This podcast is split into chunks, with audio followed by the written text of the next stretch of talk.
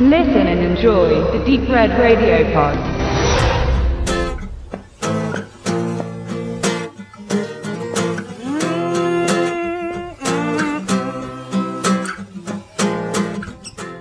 God loves the fighter. Kämpfen müssen in Damian Marcanos Langfilmdebüt alle.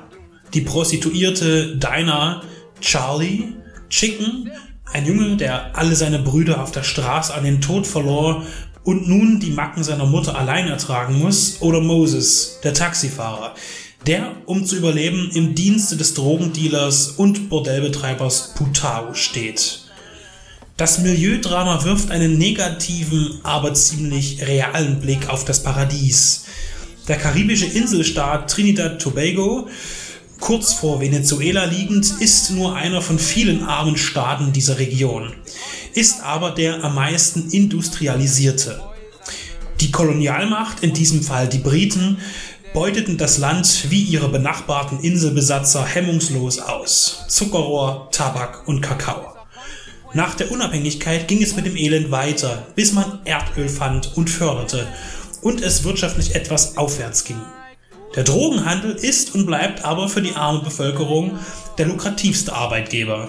Auf der Route von Süd nach Nordamerika sind die beiden Inseln unverzichtbar geworden und aus diesem Geschäft entwickelten sich Banden, die für hunderte Morde in den letzten Jahren verantwortlich gewesen sind.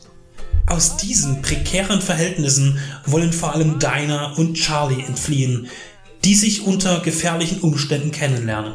Die anderen versuchen nur zu überleben oder auch so viel wie möglich Profit aus ihren Möglichkeiten zu schlagen.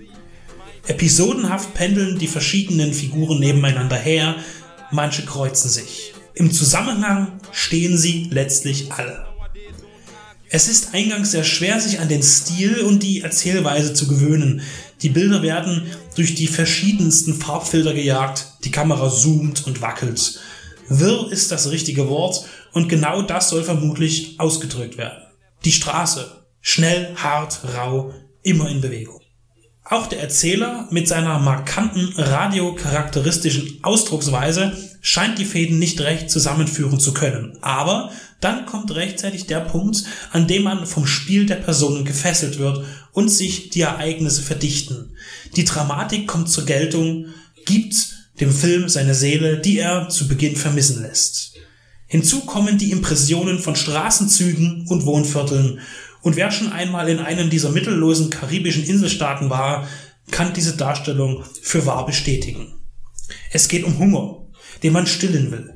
Und wenn man mit leerem Magen vor einer riesigen, leuchtenden, konsumentenfreundlichen Werbetafel sitzt und keinen müden Penny in der Tasche hat, dann wird der Diebstahl von Essen zur Notlösung. Das Stehlen wird zur Gewohnheit, denn Hunger hat man täglich. Das Ziel des Raubes wird aber später von Essen zu Geld von Geld zu Drogen und von Drogen zu Waffen. Eine Entwicklung, die im Sterben endet, aber gerade für die jungen Protagonisten der wahrscheinlichste Lebensweg zu sein scheint. God Loves the Fighter gibt Einblick in eine Welt voll Gewalt, Misshandlung, Drogen und Waffen. Die Männer sind Machos, die Frauen Beute. Es geht um die, die Kraft aufbringen, herauszubrechen und um jene, die es versuchen. Es ist ein Werk, dem man Zeit geben muss, um sich zu entfalten, dessen Stärken sich langsam entwickeln. Für den lateinamerikanischen Film ist es eine Bereicherung und ein wichtiger Beitrag. Auch wenn es eine Inszenierung nach Drehbuch ist, so ist es auch ein Stück Wirklichkeit in einem von Fiktion geprägten Business. Eher dokumentarisch als ein Spielfilm, aber sehr ergreifend.